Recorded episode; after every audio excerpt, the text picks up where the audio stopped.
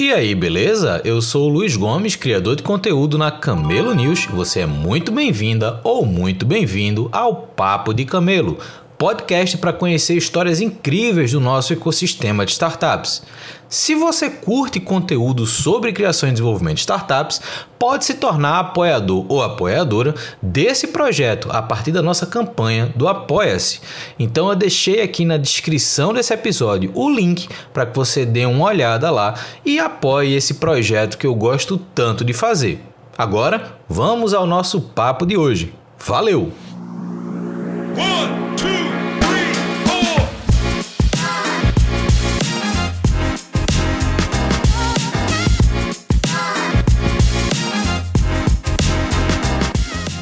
Estamos começando mais um Papo de Camelo. Hoje a gente vai conversar com Bruna Calegari da Trio Tecnologia. A gente vai entender um pouquinho mais da história dela, o que é que a Trio faz e como é que a Trio se posiciona nesse mercado fintech, como é que eles enxergam esse mercado. Então, tem tudo para ser um papo muito bacana, muito enriquecedor e com muita reflexão para quem, principalmente para quem faz parte desse meio de fintechs. Então, Bruna, primeiro seja muito bem-vinda, obrigado por ter aceito o convite e como eu começo com todo mundo, quem é você e como é que você chegou até aqui? Bom dia, obrigada pelo convite. Boa tarde para quem está ouvindo de tarde também.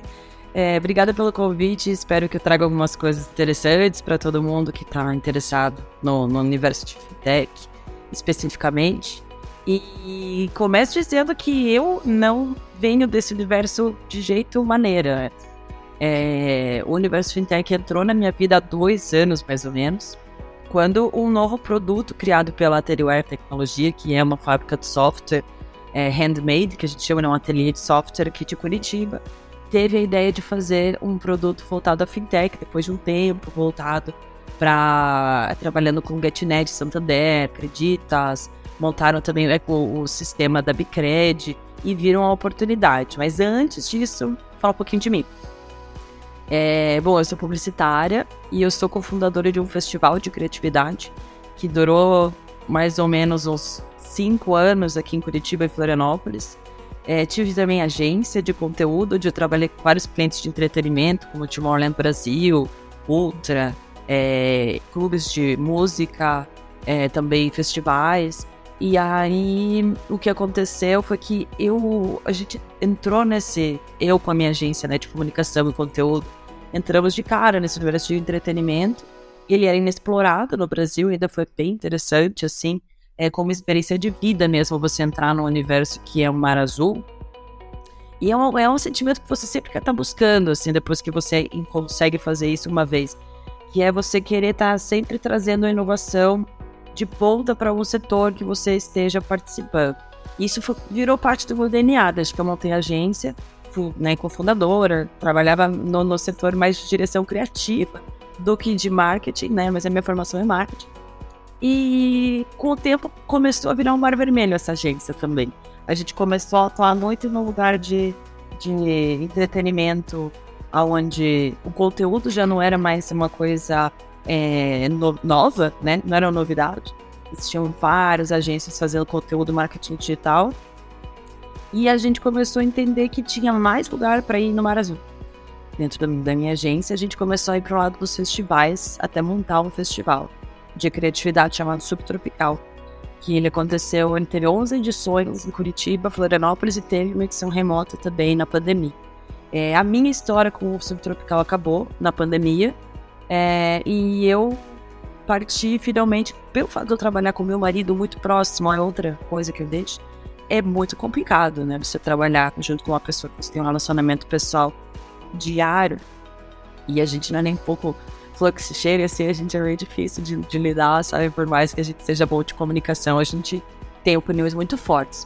Então, é, quando, quando eu finalmente desisti, assim, tipo, res, des, desi, quando eu finalmente decidi é, que eu não conseguia mais trabalhar próximo da pessoa que eu divido meus dias, e também com o nascimento da minha filha, eu falei, gente, eu vou atuar profissionalmente separado do pessoal pela primeira vez. Que é uma coisa que todo empreendedor pensa que, nossa, trabalhe com o que você ama e que você nunca mais precisar trabalhar na sua vida bullshit, sabe? É uma coisa que você leva o tempo todo pra hora de dormir, na hora que você acorda, na hora que você tá brincando com teu filho, você tá ignorando as coisas com os seus amigos, e você não para de trabalhar. E eu falei, gente, eu não consigo ser mãe, é, ser esposa, ter um negócio que nasceu de mim, que não é nenhuma coisa que, né, que, que, que eu comecei a trabalhar assim do nada, né, ou, ou por motivos profissionais, mas era muito peso para mim. É, e então eu decidi, em meio à pandemia também, que foi um grande é, incentivador, né, dos eventos presenciais não acontecerem mais, mas o meu marido, por exemplo, ele, ele, continuou no, no, projeto, sabe? Eu, eu decidi sair. E aí eu pensei que eu queria muito atuar no universo de inovação, que era algo booming, né? Que ainda é algo que tá, tá bobando mesmo. Então eu comecei fazendo um curso de Product Management é, para entender mesmo um pouco mais de gírias. Para você ter ideia, Luiz, do universo que eu venho, POC quer dizer uma bicha com ovo, que é uma coisa super simples que as pessoas falam, é, que olha ali, aquela, aquela guria ali é uma POC. E aqui no universo de inovação é Proof of Concept. Então a primeira vez que eu me vi confrontar num termo como esse foi assim, eu estou em outro universo, sabe? E foi bem interessante, porque eu fui abraçando, adoro novidade. Sou uma pessoa que é realmente apaixonada trazer coisas novas. Quando tem uma mudança, eu aquela coisa, dá uma respirada e falo, puxa, mas é isso aí, é uma mudança e vamos aí, porque né, a única permanência da vida é a mudança. Então, essa é a pessoa que eu fui me tornando ao longo do tempo, sempre curiosa, sempre gostando de mudanças, e que conseguiu fazer uma transição de uma coisa que era o meu propósito de vida, de repente ela começou a ficar pesado demais para mim. É, e eu comecei a entender que eu conseguia me doar do jeito que eu gosto de me doar profissionalmente para outro projeto. Então, quando apareceu o Peterson, que é o meu CEO na minha frente, falando da ideia que ele tinha, ele me conquistou assim na hora, falou assim, eu pensei, cara, esse é o propósito que eu gostaria de fazer, de atuar. Que era o propósito do Open Finance, que é uma coisa super democrática para as pessoas e também de, uh, de todo o, o, o cerne da inovação, que é você é, pensar na experiência do usuário, que foi muito ligada sempre pelo fato de trabalhar com o festival, a experiência das pessoas, eu acho que a, é inigualável a quantidade de, que os produtos digitais se dedicam a isso. É uma área que eu gosto muito. Eu sempre estou querendo meter meu bedelho e entender um pouco mais com a turma do design, é, do design de experiência do UX e também do, do facilitar a vida das pessoas. Eu acho que é para isso que a tecnologia existe, né? Ela tem que ser vista sempre como uma ferramenta e gosto muito de atuar nessa parte de construir melhores ferramentas para as pessoas e de trazer melhorias para a vida das pessoas no geral. Toda vez que eu converso com, com alguém que conta a história e tem alguma transição de carreira, né? Assim, no teu caso, é, é, um dos exemplos de transição que você sai de um contexto A para ir para o contexto B, como você falou, tipo, fui estudar alguns termos, mudar na minha cabeça alguns termos. Mas toda vez que eu converso, converso com, com esse perfil profissional, eu tento identificar algumas coisas da atuação anterior que se refletem muito no contexto atual.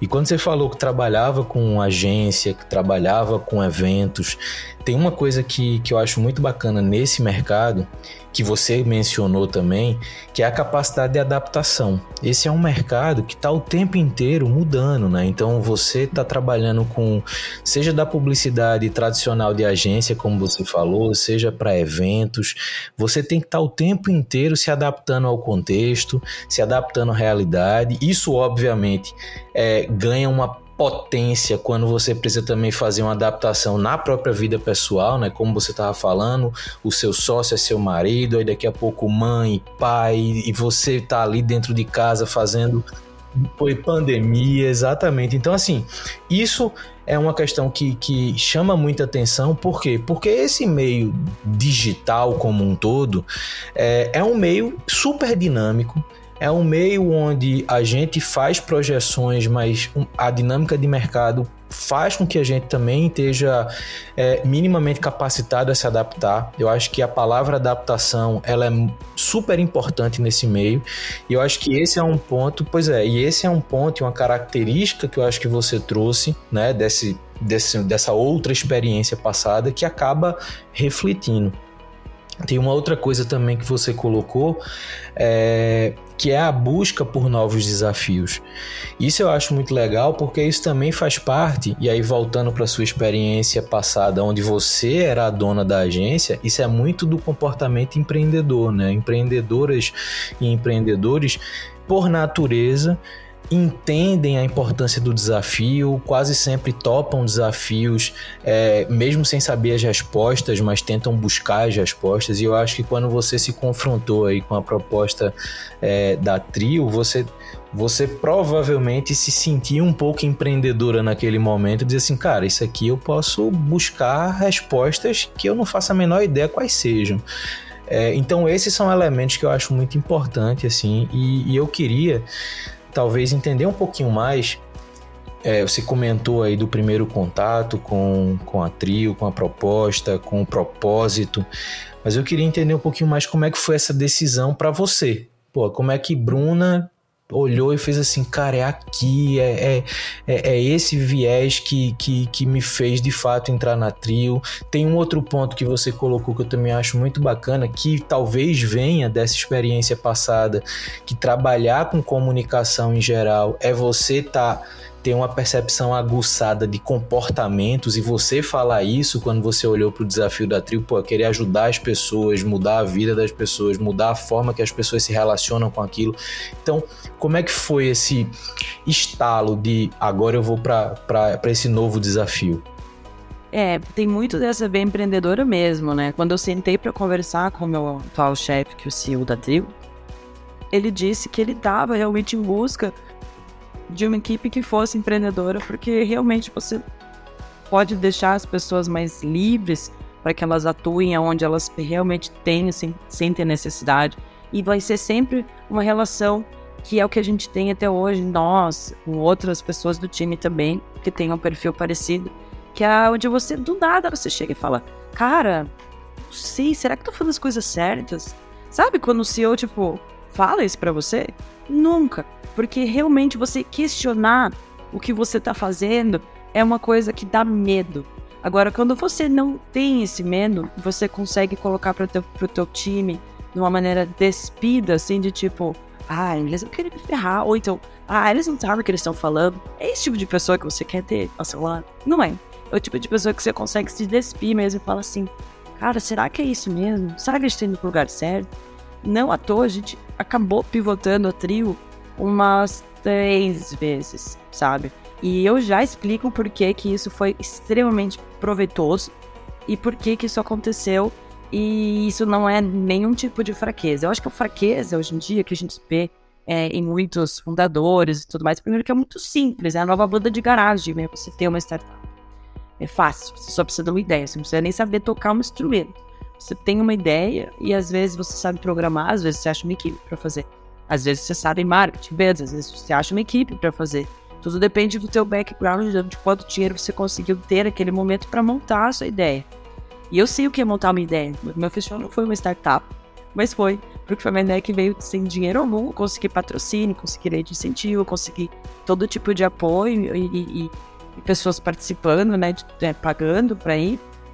Então, é, uma, é um negócio, né? É um negócio moderno então eu acho que qualquer negócio moderno hoje em dia é considerado startup, digamos. Né? Mas vocês têm que ter uma ligação com tecnologia ou não. A gente vê startups de tanta coisa, né? O pessoal que faz a minha coleta de compostagem é uma startup, por exemplo. Então, é, eu posso dizer que tive uma startup nesse, nesse meio de, de pensar, né? Nesse, nesse meio de, de, de entender as coisas. E é, eu sempre valorizei muito é, o que a gente faz, que essa troca mesmo de que é uma coisa próxima do drama, assim, pessoal, que a gente entende os dramas de cada pessoa, que a gente não se encastela em lugares onde, ah, fulano, herdeiro, ciclano, é, é cascudo, sabe? A gente tem que ter uma certa vulnerabilidade para conversar coisas importantes. Acho que esse lugar é, trouxe muito a gente onde nós estamos. É, também porque é, o, o, o piso era sólido dentro da trio, o piso da, da trio é muito sólido por conta dela ter sido cofundada dentro de uma empresa de software que prima pela tecnologia state of the art. Então, isso nunca foi questionado. Então, quando você tem uma coisa que é o teu ponto pacífico, que nunca é questionado, você pode colocar as outras em questionamento, sim. Que não vai se denominar uma fraqueza ou uma, algo que seja passível de você é, questionar todo o projeto. Você não vai questionar o projeto, você vai questionar se ele está indo no caminho certo. E a gente, é, ao longo desses dois anos de estudo de concorrência direto, né, que a minha função é marketing, né, é estratégia também, e analisar a concorrência e tudo mais, a gente vê muitos, muitas empresas, muitas startups de todo tipo é, dando murro em ponta de faca, fazendo as mesmas coisas, tendo as mesmas estratégias, copiando as mesmas estratégias. E aquilo você fica perguntando por quê? Sobra dinheiro para poder fazer isso? Ou se falta estratégia? Ou é só uma. Porque é muito uma mania de mercado, assim, você copiar a estratégia de marketing, tem muito isso. Agora influência. Agora todo mundo vai fazer influência. Agora é inbound, todo mundo copia as mesmas mensagens de inbound. Parece que pegam templates. Então, ah, agora a fintech é X. Ah, então agora é a moda é startup de, de, de, de SG. Então, existem coisas que vão estar, você vai achar que elas são a verdade, mas na verdade é só um fogo de palha, assim. E quando você é empreendedor e você precisa fazer uma análise SWOT todo dia na sua cabeça quando você vai tomar uma decisão, você não está acostumado a tomar essa decisão, ou você não tem alguém tomando ela por você, assumindo isso por você, você tem que ficar ligado a detalhes que é o hype, né? né? Eu sempre falo, se ligar no hype porque o hype pode te enganar.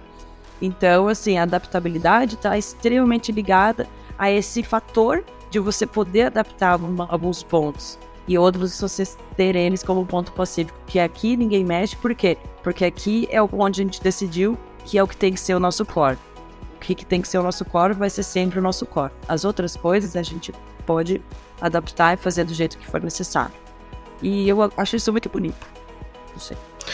E, e, é mesmo assim, você falou algumas coisas que eu acho que elas são super importantes assim para esse ambiente que a gente vive. O primeiro, o comportamento do, do CEO da Trio quando ele te chamou e ele e ele te motivou a, ao viés do comportamento empreendedor, que eu acho que esse é o papel uh, não só de CEO, mas o papel das lideranças nas startups. Né? Eu estava falando essa semana sobre isso, do perfil, não vou fazer aqui aspas com os dedos, o perfil ideal né, que não existe isso, mas o perfil esperado de liderança nas startups, que é o que a gente chama de liderança servidora.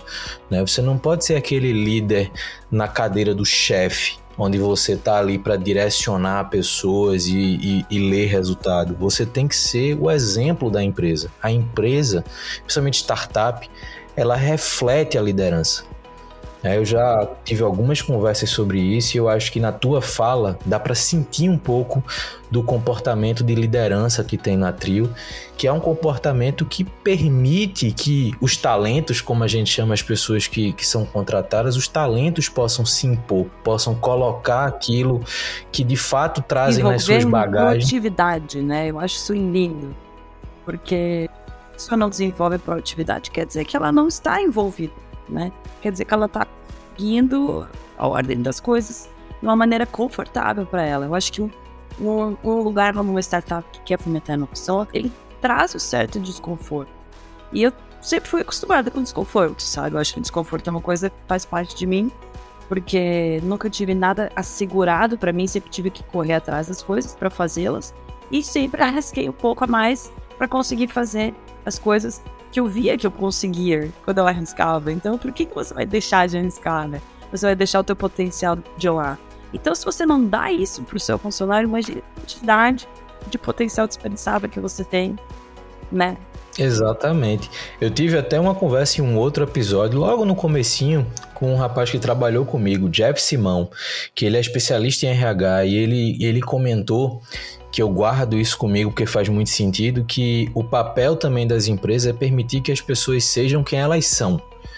É, quando você permite que a pessoa que está com você seja quem ela é, porque, por exemplo, você, Bruna, você já tem uma experiência empreendedora, você tem essa proatividade, você tem essa predisposição ao risco, mas do seu lado pode ter alguém na sua equipe que é avesso ao risco, que quer tentar um ambiente seguro e a, a empresa tem que estar tá minimamente aberta para ambos os perfis, né? E vocês têm que trabalhar em sinergia. E eu acho que na tua fala a gente percebe muito que esse é o ambiente proposto pela Trio. Uma outra coisa que você colocou que eu acho muito bacana, que é a questão da, da pivotagem, né? Que é, que de fato não é uma fraqueza, o contrário disso, o oposto disso. É, eu acho que fraqueza é você insistir em coisas que você já percebeu que não está dando certo. Isso é fraqueza, porque isso reflete. Pois é, porque isso é reflexo do medo de mudar. Você tá percebendo que não tá dando certo, você percebe que, como a gente fala, né, o negócio não tá virando, mas você insiste por uma paixão, por uma crença, por uma experiência que muitas vezes as pessoas trazem na hora de empreender. Ah, porque eu já vi. Métricas que você queira, ah, você coloca o teu KPI X, né, numa maneira X, onde você queira ver os resultados. Você meio que engana o sistema de métricas para você ver o que você gostaria de ver, né? Isso é muito comum também extremamente comum. Exatamente. Esse é um ambiente, e esse é um ponto legal, porque esse é um ambiente que quem define o que é medido e como essa medição é feita é quem está empreendendo. Então, como você falou, às vezes, pelo viés da, da análise do dado, tá tudo indo bem. Mas quando você pega de fato as métricas que estruturam o negócio, você descobre que a coisa não vai nada bem. Né? Então, isso eu acho que é uma coisa bacana, assim, a disposição à mudança, né? Como você falou, pô, a gente pivotou ali algumas vezes, e eu acho que esse é o processo. É, é isso que se espera de qualquer negócio digital. É você ir mudando e ajustando até de fato você encontrar algo que faça sentido no mercado. Sim foi esse o nosso caso. Foi muito legal passar por tudo isso. Bacana poder compartilhar. total, total. E assim, é aquilo que a gente estava falando no começo. Os mercados eles são muito dinâmicos. Então a gente está o tempo inteiro é, tentando encontrar qual é o próximo passo que vai manter a gente em sinergia, né? Então, como mais um termo técnico aqui, né? Quando a gente fala de product market fit, né? Que para muita gente isso é um marco fixo. E não é um marco fixo, é um marco dinâmico. Hoje você tem fit do seu produto com o mercado? Tem, mas daqui seis meses muda qualquer coisa no mercado, você perde. E sabe qual que é o mais engraçado? Que quando você faz o shift, você fala assim, esse, esse market fit foi focado, né? A gente tentou, tentou, tentou, botou aqui para vender, botou produtização, refez toda a parte de produto, botou e jogou no mercado. Zero. Aí você fala, puxa, você não tem tempo a perder, né? Você fala dois, três meses. Fala, puxa, vamos retroceder, vamos fazer o quê? De repente, começa a vender. Começa a vender PLG, as pessoas começam a comprar o produto sem quase nada para elas, assim. Elas vão do LinkedIn direto para compra final do produto. Fala, caraca, como assim, sabe? Se a gente tentou tantos esforços em tantas frentes e não tinha nada dessa. Ah, agora o mercado tá entendendo. Porque a gente tratando do, caso da Tri, tratando de um tempo como Open Finance, que antes era Open Banking, virou Open Finance, né? O que foi já é, em questão de, de, de, de brand, questão de brand. Eu entendo totalmente que o Open Finance é mais abrangente, mas assim, você não muda a marca logo que ela nasce, sabe? Também é uma coisa que traz uma insegurança. Enfim, Fica, fica a dica Banco Central. Shopping. Mas, mas deveria te chamar de Open Bank do começo, né? Mas o, daí você fala, cara, e agora tá virando? O que, que eu faço? Né? Volta. Volta. A, a, entendo que isso é um market fit, começa a cuidar desses clientes, com, eu começo a pensar em, em, em fazer um insight sales para eles para mudar o produto que eu tô na visão. Porque dentro da, da, da organização, basicamente, é o que você entrega, o que você está construindo e a tua visão. Às vezes, você consegue deixar essas três coisas bem conectadas, às vezes não. E a nossa visão da trio sempre foi de fazer o que a gente está fazendo agora. Só que a gente passou por um caminho árduo de tentar realizar de, uma, de maneiras diferentes que para nós fazia mais sentido, para o mercado fazia mais sentido, para o hype, inclusive, do Open Finance, que estava sendo o burubiriri dado momento, fazia super sentido. Mas o entregável nunca mudou. Então, assim, a nossa visão realmente, tipo, ela tava correta desde o começo. Mas a gente se deixou é, surfar em momentos de mercado onde a gente entendia que existia um valor em uma coisa que era só um pedaço da solução, que era, era muito uma forma. Poderia ter virado, sabe? Poderia ter sido uma, uma aposta super interessante de posicionamento, de tudo. Porém, ela era muito. Ela ainda não era muito palpável, ela não era algo que realmente trazia um valor. De repente, no meio do caminho surgiu o Pix. E o Pix trouxe esse valor assim na hora, não teve nem questionamento. Todo mundo começou a usar e colocar em meme, fazer piada e mandar Pix de centavos para, né, como forma de cantada para as pessoas. Isso foi uma coisa assim, uma adoção espetacular, sabe? Então, assim, é uma coisa como você planeja que aquelas coisas serão, outra é como elas de fato acontecem, né? E foi muito interessante. A história do Pix nos trouxe um ensinamento muito grande. Isso é legal porque se a gente for resumir isso num tweet, é você ter uma startup alinhada com timing de mercado. E eu acho que é muito isso. A, a gente entende as capacidades internas, como vocês falaram. Cara, o produto em si, a nossa entrega, ela é a mesma, mas a gente precisou adaptar desde a comunicação até de fato a aplicação da solução para o timing de mercado, entendeu? Então, isso também é uma coisa importante, porque muita gente, e eu vivi isso na pele quando eu tive minha última startup, e que a gente criou uma solução que era muito à frente do mercado, do comportamento do mercado naquele momento. Era um mercado tradicional, mercado de logística. Que você só consegue projetar, né? Você só consegue entender, às vezes baseado em outros países, às vezes baseado em vozes, né, da sua cabeça, não tô ligando. Às vezes baseado em, em, realmente você visualizar como outros produtos cresceram parecido, né, de outras áreas. Mas, de repente, acontece, né, o tal do cisne negro ou outras coisas que mudam tudo. Que no, nesse caso da Sintex, eu acho que foi. Nesse caso da Sintex, foi o Pix. O Pix ele veio assim, tipo, para mostrar muitas coisas que estavam sendo buscadas e a tentativa de atingi-la seria muito, muito custosa, sendo que com o Pix foi muito simples. Então, às vezes não precisa do caminho tão difícil. Pois é. Né? E já para entrar nesse tema, para a gente de fato começar a falar desse movimento fintech da coisa, é, eu queria que você contasse um pouquinho primeiro o que é a Trio hoje, tá? Para a gente entender. É, e já emendando nessa, nessa definição, que eu acho que você já contou um pouco das mudanças e, e, e da evolução da Trio para o que ela se tornou hoje voltada ao Open Finance, eu queria que você também já emendasse falando como é que vocês enxergam isso no que diz respeito a, ao futuro desses serviços financeiros, ao impacto que o Pix hoje já está causando na, na, na sociedade, né? Querendo ou não, é um movimento que tem no Brasil, mas eu não, não, não, sei dizer, você pode até me corrigir, mas eu acho que não tem em outros países esse serviço financeiro da mesma forma que a gente tem o Pix. Mas de toda forma, eu queria que você primeiro falasse o que é a Trio, o que, é que a Trio está fazendo hoje e como é que vocês enxergam esse, esse movimento de futuro nos serviços financeiros. Perfeito. É, a Trio ela é uma infraestrutura para pagamento instantâneo. E como pagamento instantâneo, a gente lê Pix no Brasil mas a gente está olhando muito para a exportação do Pix também, e principalmente o FedNow nos Estados Unidos, que é o que está acontecendo, que é um serviço muito semelhante ao Pix. E acontece, inclusive, de, de se falar um pouco sobre o FedNow e, e puxarem a gente para falar sobre o que está acontecendo ali, é, quando que vai acontecer esse FedNow, vai ser parecido com o Pix ou não.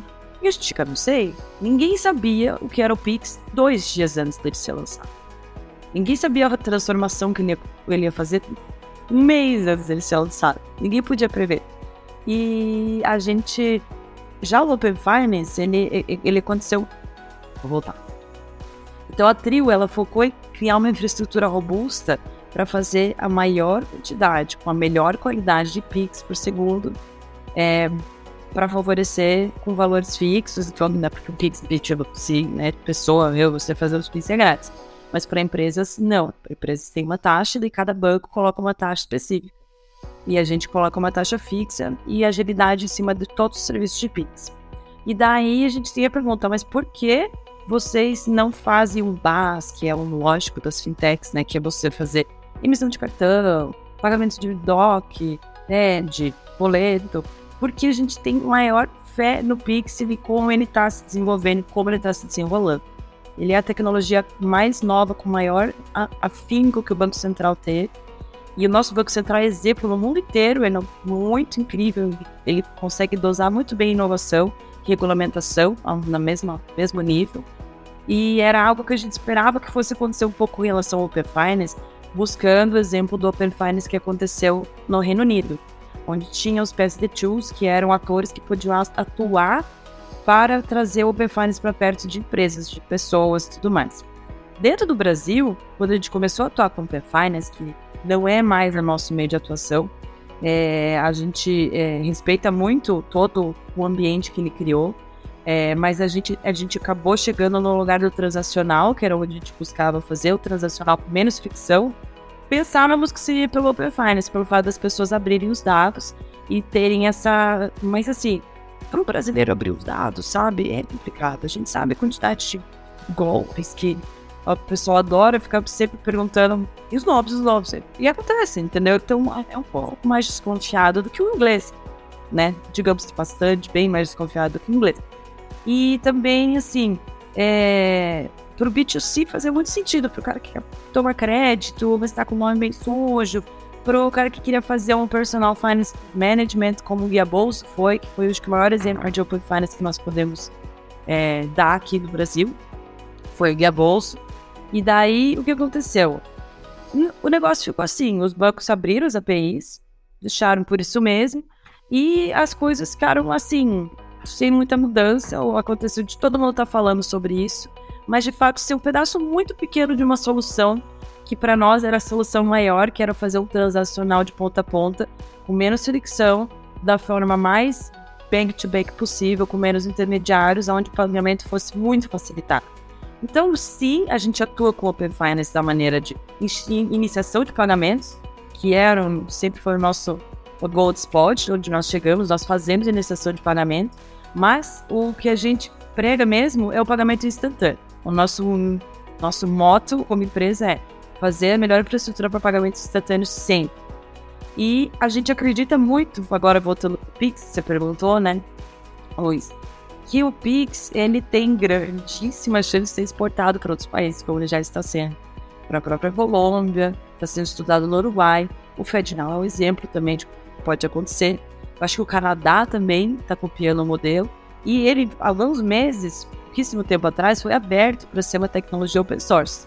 Ou seja, qualquer país no mundo, nesse momento, pode estar com a tecnologia do Pix aberta no seu banco central, entendendo como que ele vai fazer isso acontecer da mesma forma. O Pix evoluiu para ter Pix boleto, que você consegue colocar juros, mora, né? A partir do momento que a pessoa não paga na data X é, Pix Cobrança e o próprio, a própria iniciação de pagamentos, que nós acreditávamos que era muito mais ligada ao Open Finance, hoje em dia ela está ligada ao Pix indireto. Então a gente conseguiu o que a gente queria, que era lá o nosso Gold Spot, que era iniciação de pagamentos, que é você. Já fez uma iniciação de pagamentos alguma vez, Luiz? É bacana, a gente acha que é uma coisa que todo mundo deveria fazer uma vez na vida. Porque realmente é você fazer uma compra direto com a sua conta bancária. É uma coisa extremamente segura, que pega teu Face ID, né, ou tua senha na hora. Basicamente, o banco perguntando para você, posso tirar 20 reais da conta do Luiz? E você diz, pode, oi, eu sou o Luiz, deixa eu tirar da minha conta. Perfeito, não tem como você fraudar uma coisa dessas. É muito difícil. Aí o que acontece? A gente chegou nesse lugar e percebeu que o Finance ele acabou ficando eclipsado. Porque ele só um detalhe para esse todo, sabe? Eu acho que tem muitas startups que podem ter casos parecidos, onde você vislumbrou uma oportunidade e viu que essa oportunidade era só um pedaço da, do caminho. E que o caminho todo ele era muito maior e muito mais rico e tem muito mais necessidades serem atendidas. Luiz, eu tenho clientes que eles pagavam 11 reais no Pix, sabe? Hoje, sabe? Então é uma coisa assim, falou como que a gente não estava considerando esse, esse grande montante? Porque assim, a inovação te leva tão para frente que às vezes você, você tem um pouco de dificuldade de se colocar próximo da linha das pessoas normais, assim, do tipo, será que a pessoa vai precisar do Open Finance? Será que ela precisa pagar barato no Pix? para ela mudar do TED pro Pix, sabe? Que é uma coisa muito melhor pro financeiro dela, muito melhor, muito mais ágil. Então, esses são dois, dois, duas, dois lados da moeda, né? Onde você quer inovar, mas você tem que estar próximo do mercado o tempo todo, porque você precisa trazer solução. Isso é legal porque retoma muito do que a gente estava falando antes, que é essa percepção de comportamentos, né? Então, é, parte das coisas que a gente fala para as startups, muitas vezes do que eu compartilho de, de experiências e pesquisas, gira muito em torno de desenvolver essa percepção. Como você falou, às vezes a inovação ou, ou a, a, os conceitos ou a nossa imersão nessa, nessa no que está acontecendo no Brasil e fora leva a gente muito longe da realidade e como as pessoas percebem, né? Um, um termo que eu gosto de usar, tipo, nosso papel é gerar percepção de valor. As pessoas, se as pessoas não percebem o valor que a gente está entregando, eventualmente elas não vão consumir aquilo que está sendo entregue, né? Então, ah, legal, você tem esse serviço? Tem, mas é, vou ver, depois eu vejo se funciona, se não funciona. Quando aquilo você mostra, cara, você está pagando 11 reais no Pix, olha o que eu consigo fazer para você, olha o que eu consigo mudar, olha como é que eu consigo impactar o fluxo de caixa. Exatamente. Reconciliar, então, assim, é, coisas assim simples, simples do simples, né? Isso estava com a gente desde o começo e a gente ficou como se fosse é, ludibriado por uma coisa que ela era realmente uma coisa bem complexa e interessante mas ela não trazia o valor que né, no dia a dia era, era o mais necessário. Pois então, é, e tem, e tem um outro movimento que eu acho que pode favorecer vocês e, e quem hoje está no meio fintech, que é, é, muito do que você falou, né? O Pix está sendo exportado, a, a estrutura do Pix está sendo é, aberta para outros países e eu acho que as fintechs brasileiras que souberem entrar no timing desse mercado, o mercado internacional vai ficar muito mais fácil. Porque, em tese, vou pegar os exemplos próximos, como você falou, Colômbia, Uruguai, as fintechs locais lá não estão preocupadas com o Pix, porque o Pix não ainda sabem, não é uma é. realidade não existia. Até o momento que ele existe, ele não existe. pois é, então assim, eu conversei recentemente com um conhecido meu que mora no Canadá e ele estava exatamente falando sobre a comparação de transações financeiras lá comparado com o Pix aqui. Ele fez, cara, eu nunca imaginei que eu, ele mora no Canadá há mais de 10 anos. Eu morando no Canadá, eu ainda tenho que ir numa agência bancária para às vezes viabilizar um tipo de transferência, sabe? Então Sim, assim, a pessoa em Berlim, uma das cidades mais livres do mundo, né? Onde tem várias marcas, startups, inovação correndo solta, ela tem que pagar a conta de luz pelo correio. Pois é, pois é. Então, assim, isso se torna, pelo menos na minha visão, e acredito que na de vocês também, uma baita oportunidade para as fintechs nacionais. Assim, vai, vai se abrir um mercado internacional, talvez como uma grande oportunidade que o Brasil nunca teve. Né? A gente tem muito esse. Luiz, eu acredito que uma oportunidade, como assim, a Índia poderia ter tomado esse poder, como eles são a mão de obra de tecnologia do mundo, de poder falar e falar assim: a gente sustenta a tecnologia do mundo todos os escritórios têm aqui, é, como é que chama, outsourcing aqui, e a gente tem esse poder. A gente no Brasil tá com esse poder perante os pagamentos instantâneos. A gente tem que tomar essa narrativa. Agora falando como marketing total, né? Eu acho que isso é uma das coisas mais fortes para gerar credibilidade de uma marca. Nem que seja a marca Brasil Pagamentos, sabe? Tipo, nossa marca de todos os nossos fintechs, que eu não acredito em concorrência, eu acredito em colaboração Sempre, sempre vai ter espaço. Então, eu acho que a gente tem que tomar esse discurso como nosso. O nosso Banco Central é foda, a gente está fazendo uma coisa que está inspirando pessoas, que está trazendo melhoria de vida, está trazendo agilidade. Poxa, por que não, né? Todo mundo deveria tomar isso como, como seu, seu discurso. Pois é, isso é muito legal. Assim, é, é um movimento muito favorável, é um movimento que impacta esse mercado fintech como um todo. Tanto que hoje, esse meio fintech talvez seja um dos mais relevantes em termos de startups aqui no Brasil por volume, se não me engano, a última pesquisa é, aponta que o maior volume de startups do Brasil ainda é de educação, mas fintech tem um nível de relevância muito grande, até pelos cases, né? Até, querendo ou não, bancos digitais puxaram muito esse mercado. Muito, o B2C puxou muito o mercado fintech. Uhum. Pois é. E, mas de toda forma, abre para soluções como a de vocês. Você também colocou numa, numa, das falas que eu achei interessante é por que, que vocês não viraram um banco como serviço, né? Tipo, em algum momento vocês foram questionados por isso. E cara, na real, existem serviços financeiros cuja, cuja problemática não demanda você ter uma estrutura bancária completa. Você precisa ser muito bom em etapas específicas do processo, em demandas específicas. Então, assim, isso cai muito numa coisa que eu também queria te perguntar Vivendo essa jornada na Trio, eventualmente vocês já viram muito desse movimento fintech, talvez aí em Curitiba ou na, nas cidades que vocês hoje têm mais conexão, vocês já viram muito de, de solução surgindo, solução morrendo. Como é que hoje você enxerga, por exemplo, é, as dificuldades ou quais são os cuidados que as startups de fintech precisam tomar para conseguir de fato atuar nesse mercado, ter um nível de relevância. Você meio que já deu um spoiler aí de tipo, olha a oportunidade que a gente vai ter no futuro muito breve de exportar essa tecnologia, de ocupar esse papel de provedor de um direcionamento tecnológico para um tipo de serviço financeiro.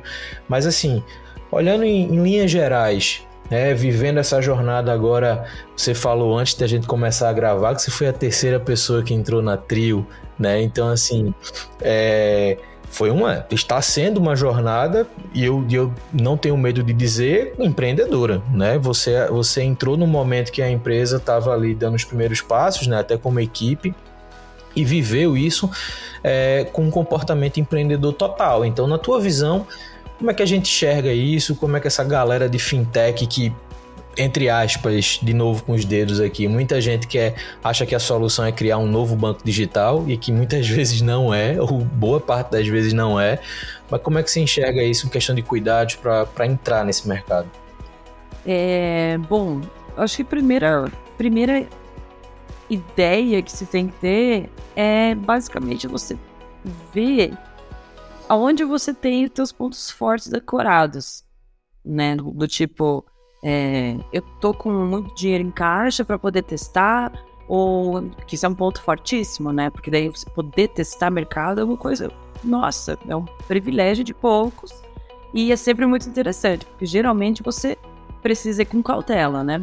Então você pode testar, ou então você sabe qual é o teu core, o teu valor core, como o nosso mencionei que é a tecnologia que a gente tem a tecnologia melhor do que qualquer banco no Pix. A gente tem. A gente consegue conciliar coisas de ponta a ponta que bancos grandes não conseguem. Por quê? Porque a gente foi nesse lugar específico. Então, é, eu diria que não ficar preso extremamente a só o teu, teu métier, ouvir um pouco do mercado, mas assim, se você tiver que escolher os dois, foca no que você tem de forte. Foca no que você tá, tá, tá dentro de você poder entregar melhor. Porque às vezes você vai jogar isso para alguns possíveis prospects, eles não vão entender. Quantas vezes já ouvi, ai, mas por que, que vocês não fazem cartão de crédito? É por que, que vocês não atuam também com, com, com um boleto? Porque o boleto eu posso protestar, como que eu vou mudar o sistema para vocês? Falam, não precisa mudar o seu sistema. Use. Hoje em dia a gente tem um, lugares onde o Pix ele não é utilizado pelas empresas, ele é subutilizado pelas empresas. Então, ele pode trazer melhorias extremas do back-office.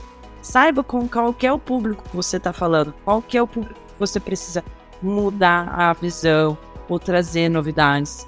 É, e entenda que, tipo, dentro da empresa, ou forma, se você não estiver fazendo um produto B2C, que é o nosso caso B2B, a gente sempre vai ter é, vários públicos-alvo. A gente não vai ter é, o comprador final, a gente vai ter, no nosso caso, o gestor financeiro, o gestor de TI, o gestor de produtos, CEO, porque são mudanças que por mais que você não, você não, ah, vou parar de usar tudo para usar trio, não é essa a ideia, sabe? A ideia é que você comece também a fazer um caminho melhor conciliado, mais rápido, com Pix, para tudo funcionar um pouco melhor e trazendo essa facilidade para dentro, certo?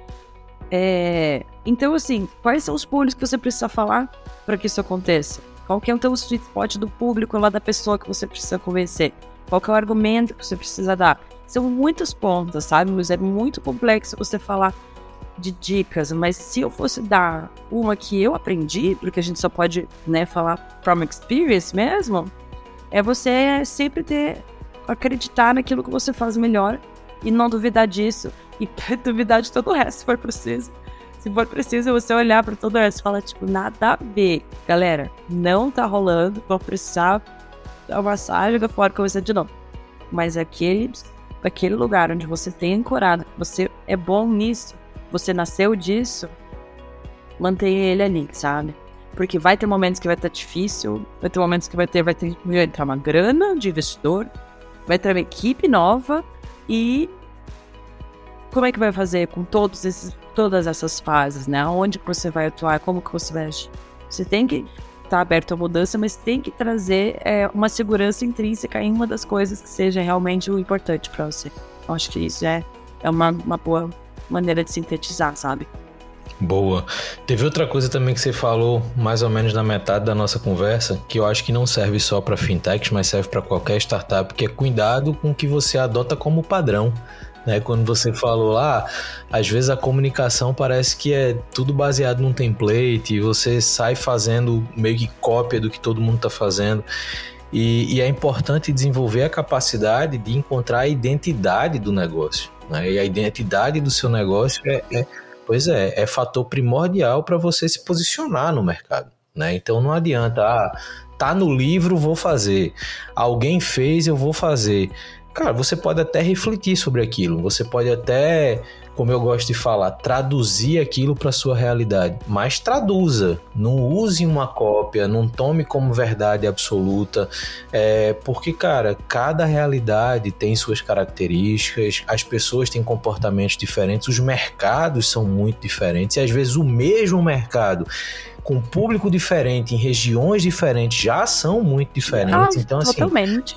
Pois é, então acho que essa capacidade... O Brasil é enorme, né? Eu acho que, assim, as startups, techs que conseguem de norte a sul, não, primeiro furar a bolha São Paulo, né? Que é só assim, né, tipo, uma concentração de fintech por metro quadrado, assim, enorme.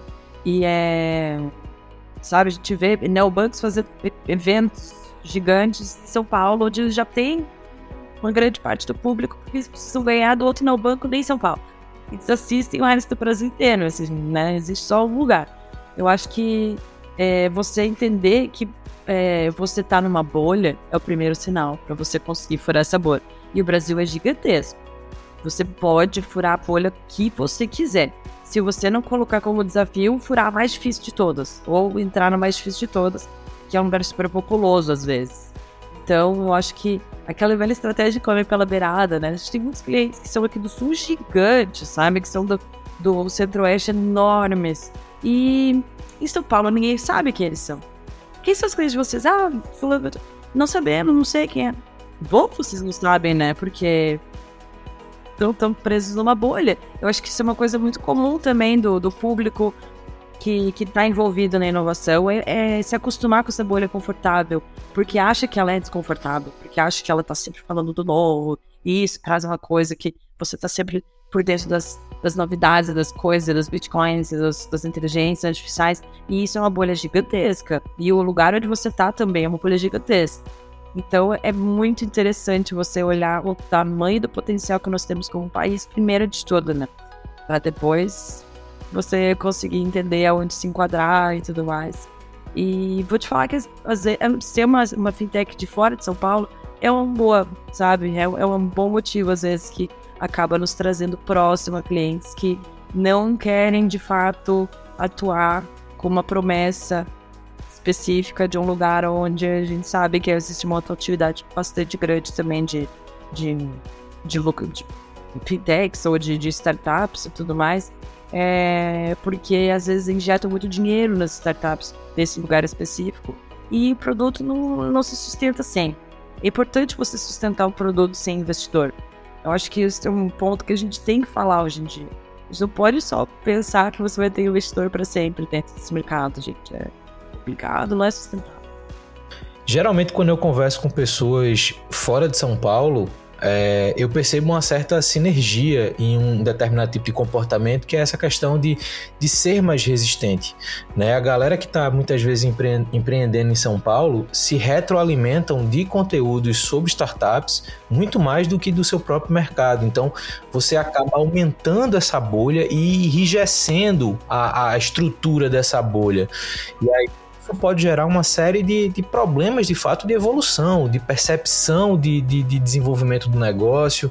Volta para aquilo que a gente também já falou lá no começo, de, de criar métricas que muitas vezes não refletem o desenvolvimento real do negócio. Cria uma. O EDACT também, né? Muitas é, de fintechs que abrem filiais, às vezes, em São Paulo, que geralmente, né, elas vêm para São Paulo atraídas pelo imã que é o todo. A quantidade de, de anúncios que você vê, anúncios ao outdoor mesmo, é enorme, assim. E daí, de repente, tipo, hum, não deu tão certo.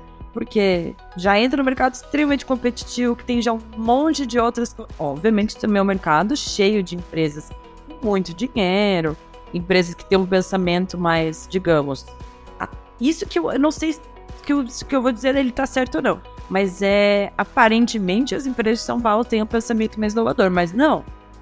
Eu acho que não tem diferença alguma das empresas aqui de Santa Catarina, do Rio Grande do Sul, do Recife, não tem, sabe? É só alguma coisa que foi colocado como dessa forma.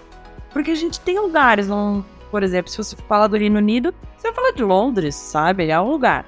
Agora, nos Estados Unidos, você tem muitas cidades, você não tá refém. E o Brasil é muito mais parecido com esse formato, onde você tem muitas cidades, onde tem muito capital é, criativo, intelectual, é de inovação.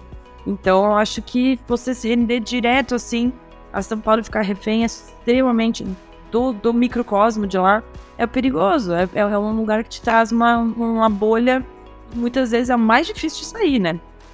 Exato. Eu acho que São Paulo tem um comportamento nesse aspecto, porque eu sou muito contra quando as pessoas falam assim: onde vai ser o próximo Vale do Silício? Em lugar nenhum. O Vale do Silício é o Vale do Silício e acabou-se. Só que existe um comportamento em São Paulo que eu acho que se assemelha ao ambiente do Vale do Silício, que é evoluir o mercado por tendências. Que eu acho que é, é isso que você está falando, assim. Em São Paulo, existe a capacidade criativa, lógico, existe muito profissional bom, existem ótimos negócios, mas é, é muito mais fácil você seguir as tendências em São Paulo do que quando você está distante.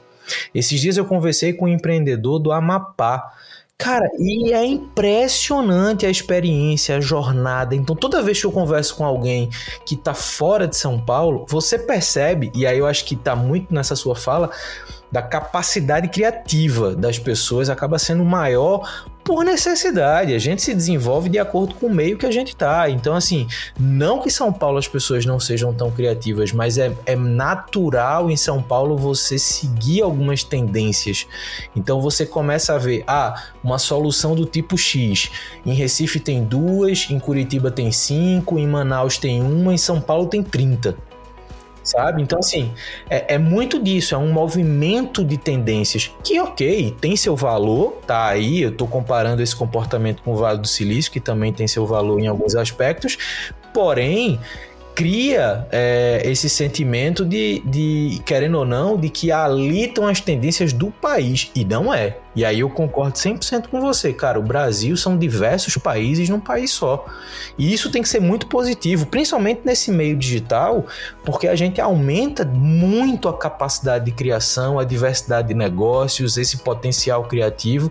E a gente começa a descobrir coisas que de fato podem mudar tanto o mercado interno como um todo, como eventualmente mercado internacional, que é uma coisa que é, empreendedoras e empreendedores brasileiros, principalmente do mercado digital, precisam olhar mais. Cara, o que é que daqui a gente impacta fora? E, e não ter esse preciosismo de que o Brasil é grande demais, vou crescer, viver e ficar contente com aqui. Ok, pode fazer sentido, mas olhar para fora também faz parte.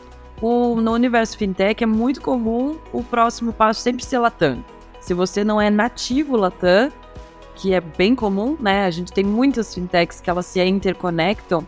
Fintechs e também empresas de, no, no nosso caso, de pagamentos, por exemplo, né? Que não são necessariamente fintechs, mas são empresas mais tradicionais. É muito conectado Latam. Então a fintech ela já tem que nascer meio, meio falando portunhol, assim. Ela tem que ter essa visão de Latam. É, porém, o que eu vejo muito na fintech que vem de fora, ou na fintech daqui que quer para lá, é que a barreira Brasil a países latinos é gigantesca. E sempre foi assim. Não só pela língua, mas pela cultura. E também é, é, é, é Eu não sei explicar isso, mas é uma coisa visível o como é complexo você trazer produtos de fala espanhola para dentro do Brasil e vice-versa. A gente tem pouquíssimos casos de sucesso onde isso realmente dá certo, geralmente por imposição e não por adoção das pessoas, né? No caso do B2C mesmo, é, a gente não pode dizer que o Nubank é um sucesso na América Latina. E é o maior sucesso que nós temos em fintech. E o que eu vejo bastante é empresas que tentam fazer esse move e acabam dando uma recuada.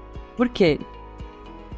Por vários motivos, de tentar tropicalizar um negócio que não, tá, não, não, não nasceu nativo, por tentar achar que existe uma possibilidade de expansão um negócio, ah, e daí as, as, as, as locais, né, no caso as empresas locais, as fintechs locais já matarem de início, elas aumentarem, você olha e fala assim, nossa, lá não tem nada igual ao meu produto. Mas é só você entrar que daí as empresas que já estão no mercado, elas vão se proteger. Elas vão fazer de tudo para se proteger. Então isso tem sido uma recorrência, assim. Eu não consigo ver muitos casos de fintechs que estão conseguindo é, se dar muito bem em termos de Latinoamérica, mesmo porque é, cada um quer fazer o seu, sabe? Eu acho que tá sendo bem assim e tá justo. Porém, é, seria bacana, né? Dependendo do que a gente tá falando, ter essa ligação maior. Se isso vai acontecer ou não, é algo que a gente vai continuar tentando. Mas estamos bem seguros primeiro Brasil, porque até porque o Pix é nosso, né? A gente tá tentando exportar.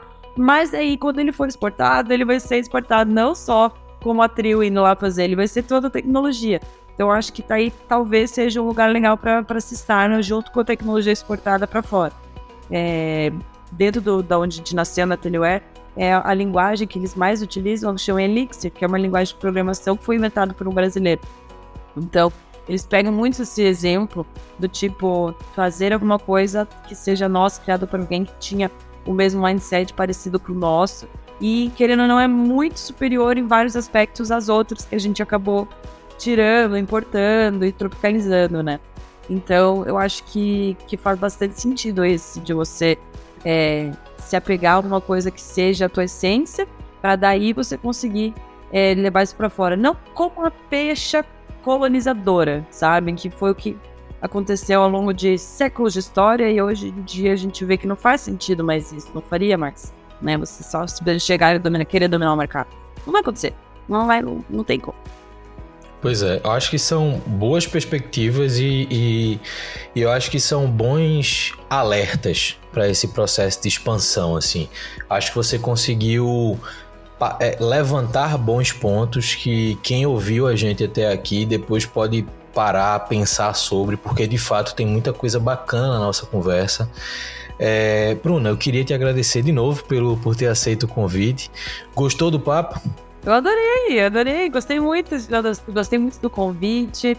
Achei que me, me trouxe assim uma vontade de falar um pouco mais o que aconteceu. E é bacana quando a gente exterioriza, né? Tipo uma sessão de terapia também pra gente ver tudo que tá acontecendo nas nossas vidas e entender algumas coisas do mercado.